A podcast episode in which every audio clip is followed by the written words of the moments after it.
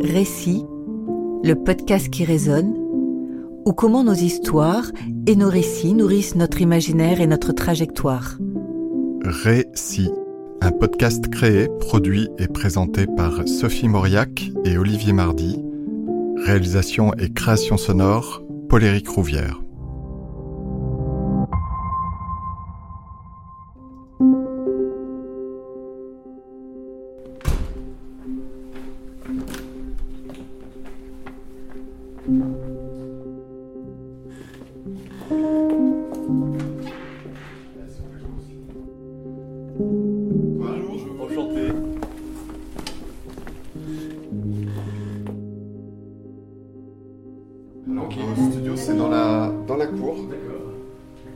Ça va, t'as trouvé facilement Oui, facilement.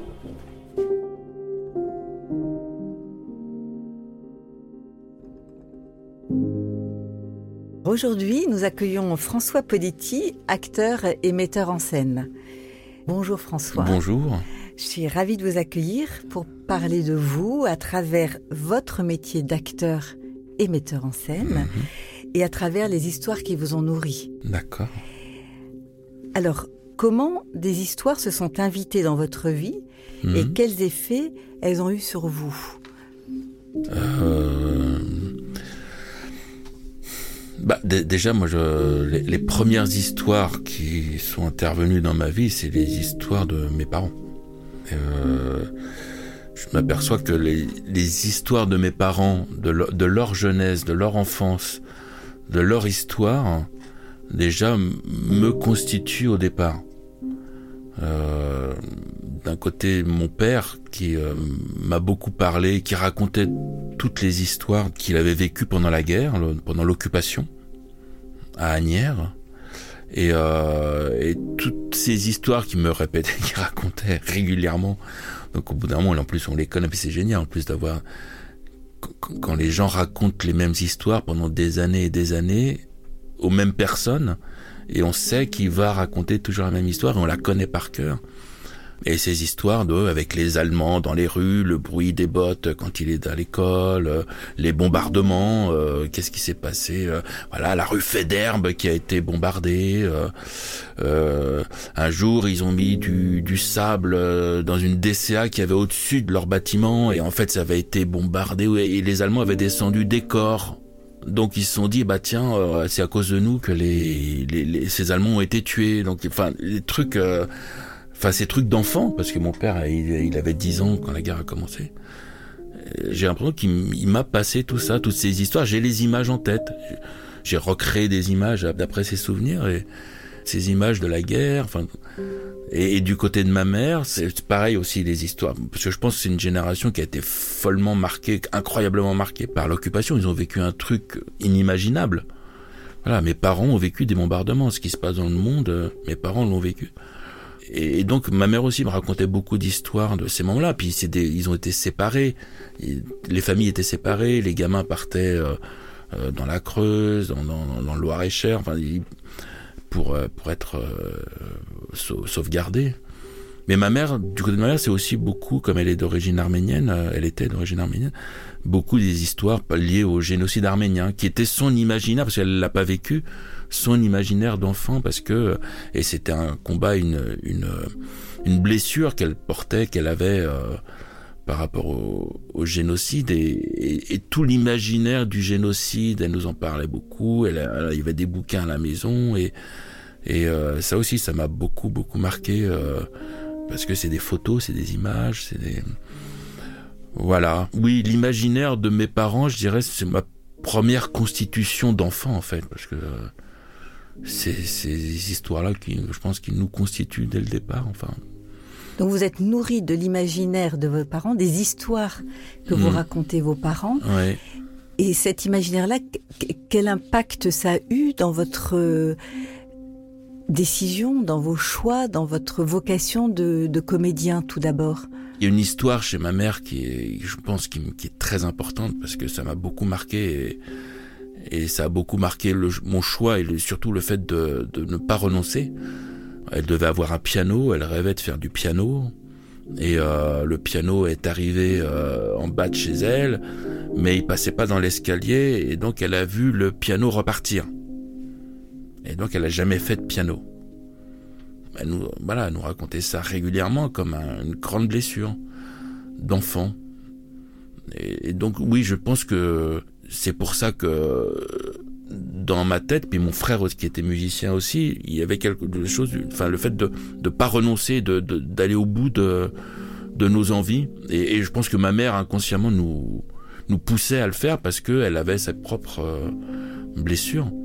Et, euh, et, donc ouais, je pense que cette histoire-là a beaucoup compté dans le fait de pas le fait de faire du théâtre parce que je, le théâtre j'y suis allé un peu par hasard mais euh, le fait d'aller au bout d'aller au bout de l'aventure et voir où ça va mais mais de pas renoncer surtout et pas avoir de regrets. Ça c'est euh, vraiment très important de pas avoir de regrets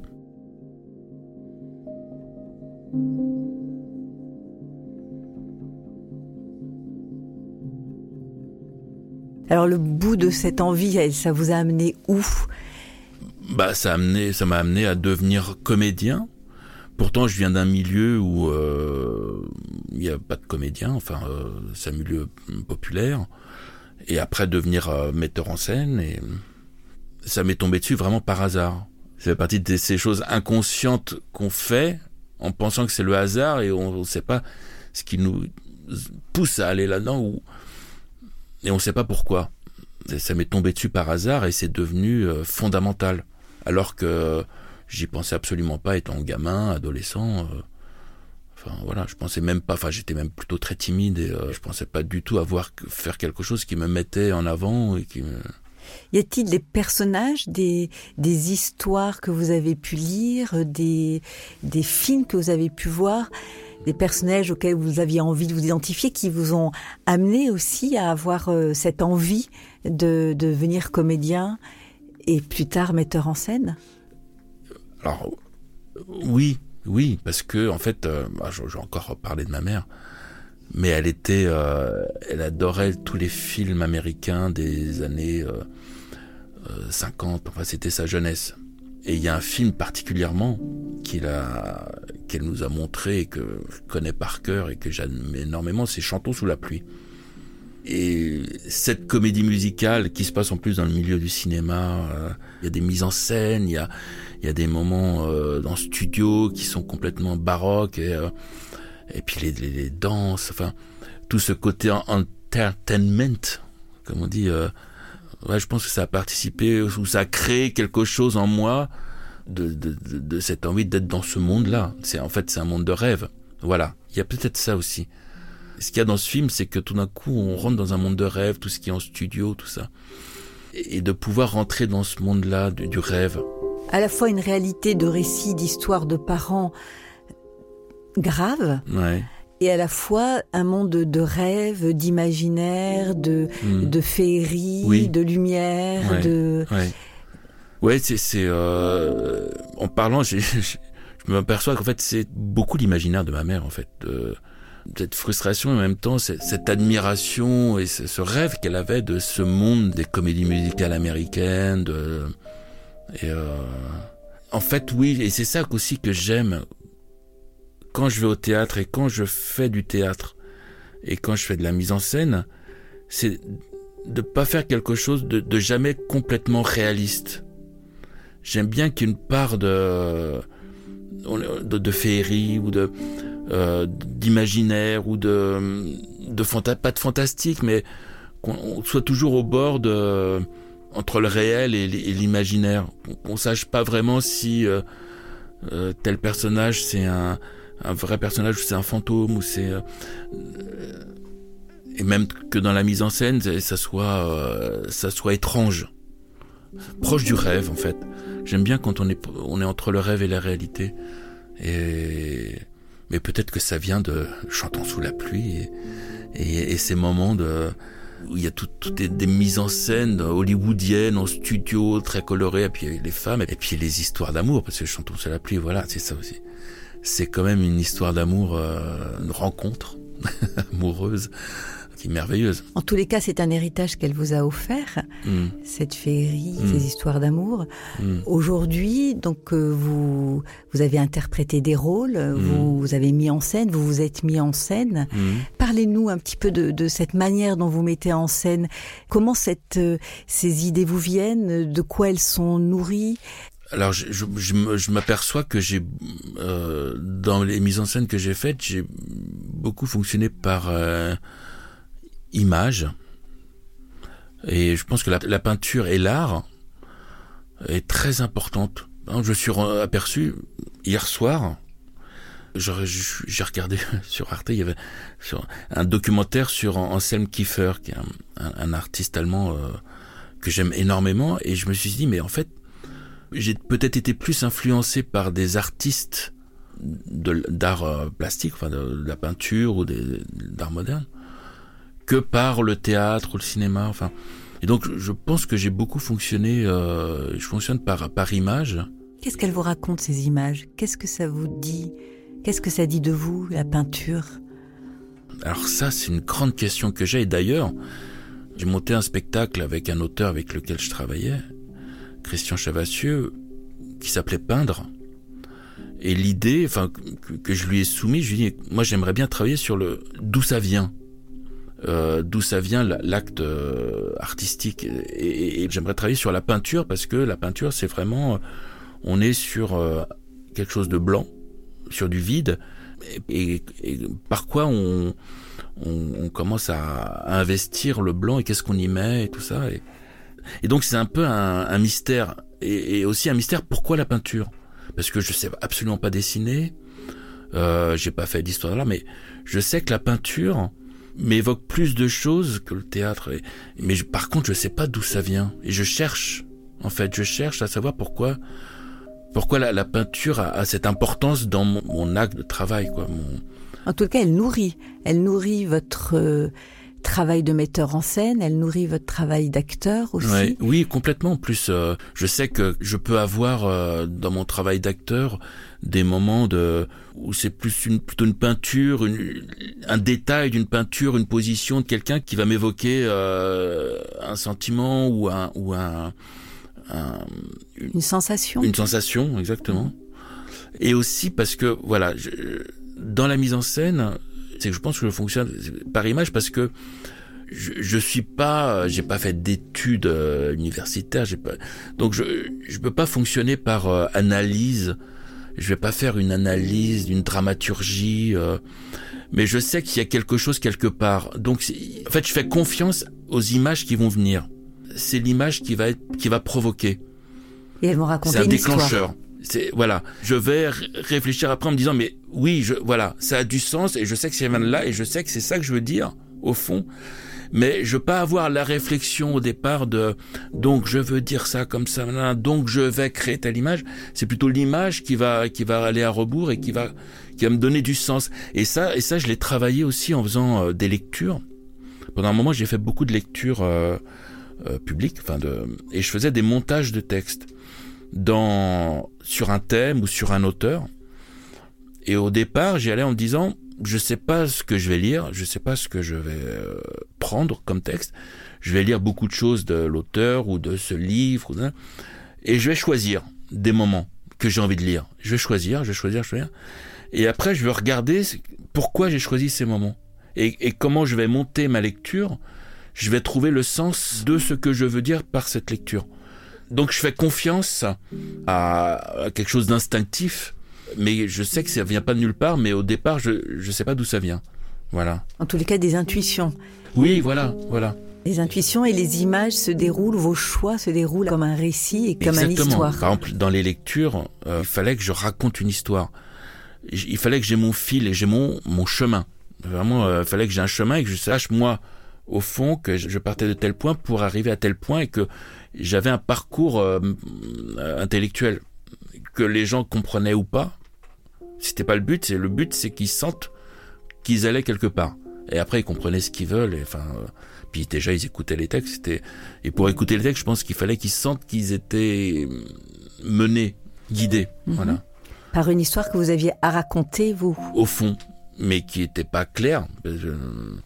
Et même, je me suis rendu compte après en relisant, en revoyant des montages que j'avais faits, en me disant, mais, et que c'était lié à un moment en plus. C'était pas, bon, ça c'est autre chose. Mais que je ferais peut-être pas la même chose maintenant. Enfin, c'était lié à ce moment-là, voilà. Et donc, l'histoire à raconter à travers des textes, c'était très important. Ouais. Dans la mise en scène, vous nous parliez de peindre, Mhm. euh, ce spectacle que vous avez mis en scène. Euh, Êtes-vous parti à chaque fois d'histoires connues qui vous avez déjà habité et qui vous, qui vous ont donné envie de mettre en scène? Est-ce que vous avez créé les histoires? Non, pour peindre, alors c'est ouais, vraiment une réflexion sur euh, de se demander d'où ça vient.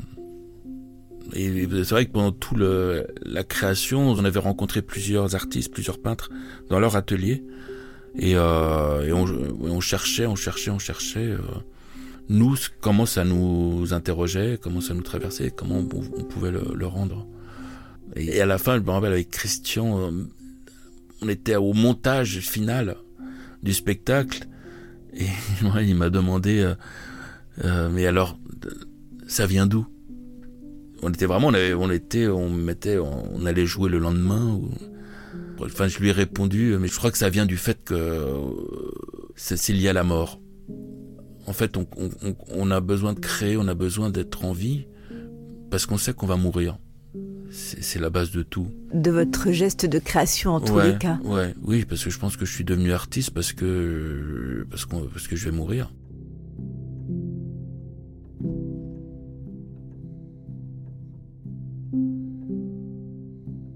Vous m'aviez parlé de Parsifal. Oui, alors, euh, alors ça a été le- une autre mise en scène que j'ai faite. euh.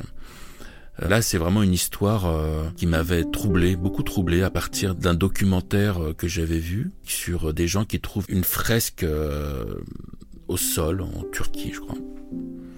Et tout le documentaire, c'est comment il la met, il, la sort de terre, quoi. Comment il a et, à la fin, elle apparaît. Et donc, c'est l'histoire de Pasiphae, qui est la femme de Minos, à qui on a offert un magnifique taureau blanc.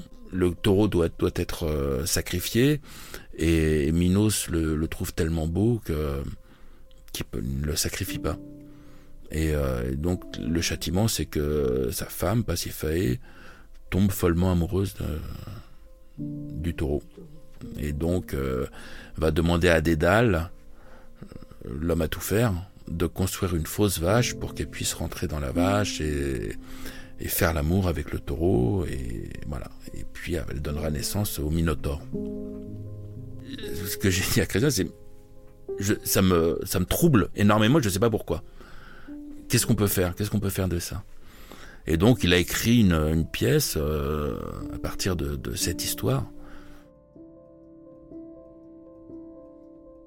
Où est-ce que vous êtes allé chercher des, ressources, des idées, des histoires en vous pour interpréter ce rôle de, Minos? Euh, j'ai une image, en fait, euh, qui, en plus qui m'a servi après dans la mise en scène. Enfin, il faut que je, la revoie, mais j'ai dans ma tête, j'avais une image de Mussolini quand il est, euh, il, se fait tuer par la foule. Enfin, il est, pendu par les pieds, un truc comme ça. il il est en Marcel. Et, et cette image m'a beaucoup servi parce que je me dis, mais ce gars, enfin ce dictateur qui, a- qui était, euh, quand il en Marcel, c'est plus qu'un un homme comme les autres. Et euh, je crois que je suis allé le chercher là-dedans, dans le côté euh, très humain de l'horreur. Alors ça, c'est quelque chose en plus qui m'intéresse par rapport au, au génocide. Là, on revient au génocide. Après, dans mes lectures, par exemple, j'avais travaillé sur, euh, dans Le Nu de la vie euh, de Jean Hetzfeld, sur le génocide des, des Tutsis par les Hutus au Rwanda. Mais en fait, ce qui m'était ressorti de, ce travail, c'est l'humanité. Et donc, chez le dictateur, je voulais travailler sur son humanité. De, pas l'humanité dans le sens, euh, c'est au fond, il est gentil. Non, c'est l'humanité de l'horreur. Euh, ça fait partie de l'humain, c'est de de la chair. De- donc j'ai, pas joué au dictateur dans le jeu. J'ai, bah, joué à, chercher en moi qu'est-ce qui peut être dictateur chez moi, qui en plus c'est pas vraiment ma nature, mais euh, je sais que je l'ai en moi, donc. euh,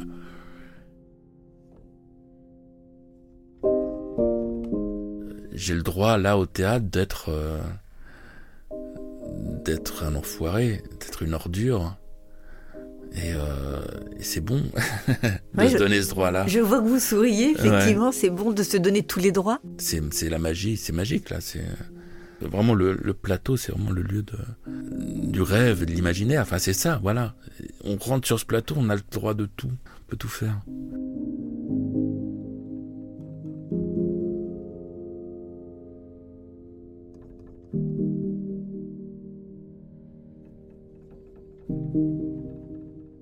Euh, c'est beaucoup d'images qui ah nourrissent euh, au-delà même au-delà des, récits ou d'histoires ou de romans. Il y a beaucoup d'images et de. Ouais, je pense que je fonctionne plus par l'image en fait que le, récit, les histoires. Après, il y a les, les... images qui peuvent nous raconter des histoires. bien sûr, bien sûr.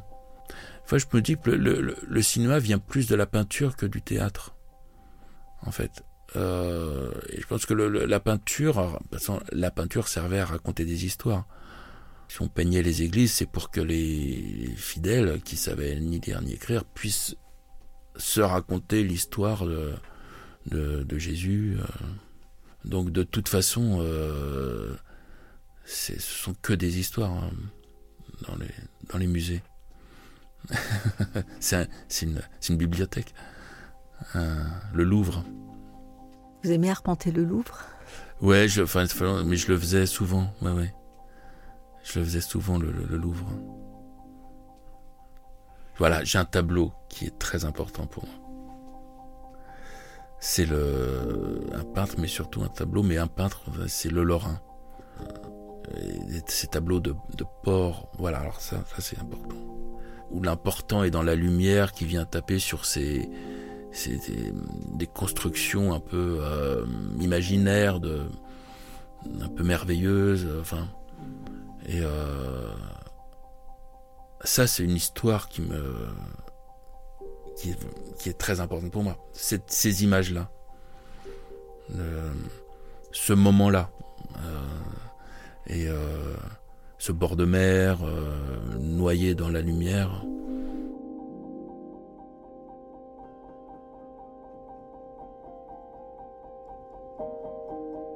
Est-ce qu'aujourd'hui il y a d'autres d'autres façons de nourrir votre imaginaire, de construire vos histoires? Vous me parliez du désir tout à l'heure. En parlant, je m'aperçois que, que c'est vraiment le, oui, le regard et euh, la contemplation. Prendre le temps de, regarder. C'est pour ça, oui, j'aime beaucoup les films de Wim Wenders.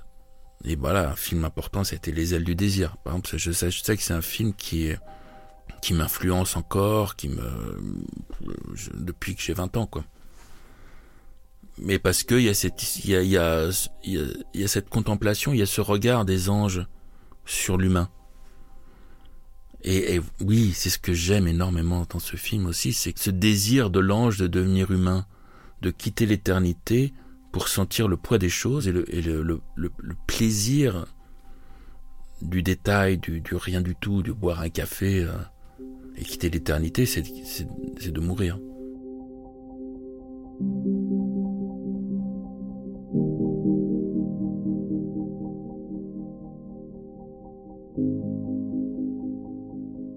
C'est la, recherche de l'humanité et le bonheur, le bonheur d'être humain en fait. C'est le bonheur d'être en vie et parce que d'être humain, c'est d'avoir des tristesses, d'avoir des drames, d'avoir des joies. Et c'est ce, bonheur d'être en vie quoi.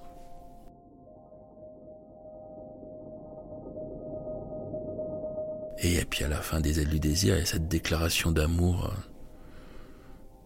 de cette femme qui, qui m'a euh, qui, est extraordinaire, qui m'a beaucoup marqué. Euh, à la fin, quand ils, se, rencontrent dans cette salle de concert, ils se rencontrent enfin et ils savent que ils savent au fond d'eux, enfin lui, l'ange qui est devenu humain, la retrouve. Il pense l'avoir perdue, il la retrouve.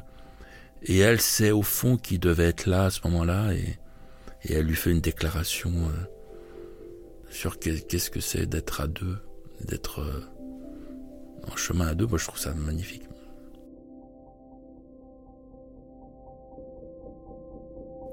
Merci François.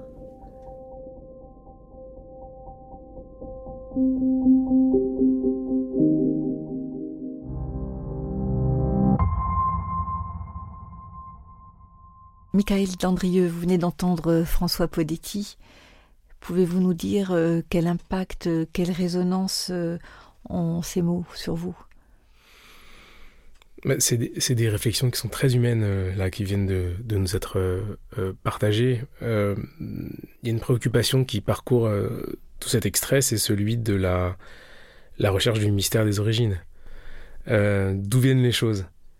Donc il, nous raconte l'histoire qui est celle qui est celle de sa maman euh, et quand on lui demande quels sont les, récits qui constituent votre vie, bah, bien évidemment, tout de suite, il va chercher les récits qui ont constitué euh, les gens de sa famille avant lui. Euh, ça, je pense que c'est commun à tous. on ne s'autorise pas nécessairement à raconter notre propre histoire du fait qu'elle n'est pas terminée. Alors on ne sait jamais si l'histoire qui est la nôtre euh, c'est un drame, euh, c'est une tragédie, euh, c'est une tragicomédie. et si c'est une tragicomédie, à quel moment est-ce que ça bascule Est-ce que c'est une histoire d'amour Est-ce que c'est une romance Est-ce que et c'est le moment où on réalise que on est malade, qu'on vit une très belle vie. C'est quand l'oraison funèbre est, donnée qu'on peut se dire ah bah tiens rétrospectivement c'était ça l'histoire. Mais quand on la vit, on a l'impression que bah voilà c'est elle est inarrêtable et elle n'est pas à nous. On a du mal à se l'approprier. Et c'est ça ce que moi j'entends dans ce qu'il vient de dire. Euh, d'où viennent les choses, à partir de quel moment est-ce qu'elles nous appartiennent, quand est-ce que euh, on peut habiter à l'intérieur de sa propre existence? Ça c'est la première chose qui m'a touché. Et puis la deuxième, euh, c'est qu'à côté de ça, il témoigne du sentiment de l'aspect inarrêtable de la vie. Donc non seulement on est projeté comme ça dans l'histoire qui est celle de nos parents, et en même temps, on est obligé de vivre ce qui nous est donné à vivre. Donc on est là, il faut faire les choses, ça nous arrive. À un moment donné, je me retrouve comédien, mais bon, c'était pas vraiment ce que j'avais voulu faire, voilà. Et euh, si je fais un, parallèle intéressant, euh, euh, moi aujourd'hui, je suis obligé de vivre le moment que je suis en train de passer avec vous. tant et si bien qu'on va aller chercher des petites, des petits échos de l'existence partout, tel que lui l'a fait. Moi, je me mets en, en, quinconce dans, ses chaussures. Mais quand il parle de Pasiphae, euh, moi l'histoire dans laquelle j'étais projeté, qui a commencé à ma mère, pour laquelle l'histoire a commencé à sa mère, etc., etc., comme tout un chacun, euh, elle trouve un pic effectivement dans ce magnifique vers, je crois qu'il vient de Fèbres, euh, la fille de Minos et de Pasiphae, que ma mère considérait être le plus beau vers de la langue française, qui est donc Ariane, euh, et qui est constitutif euh, de, mon rapport à la poésie, où euh, à chaque fois que je vais lire un texte ou un vers, je vais aller chercher ce vers est-il à, la hauteur de la fille de Minos et de Pasiphae. Mais moi, tout ça, ça me fait penser que, ça fait Borges, s'il disait ce truc très juste, on ne devrait pas juger les gens au livre qu'ils écrivent, on devrait les juger au livre qu'ils lisent. Parce qu'on lit ce qu'on veut, mais on écrit ce qu'on peut. Et donc dans le fond, c'est à peu près ça. Ce qu'il est en train de nous dire, c'est que euh, on a la vie qu'on a, on la vit un peu comme on peut, euh, et euh, il y a beaucoup de faire avec quand même qui compte dans l'histoire dans laquelle on est projeté, avec les antécédents qui sont les nôtres, et puis avec les conditions qui nous sont proposées, quoi. Merci, Michael Dandrieux.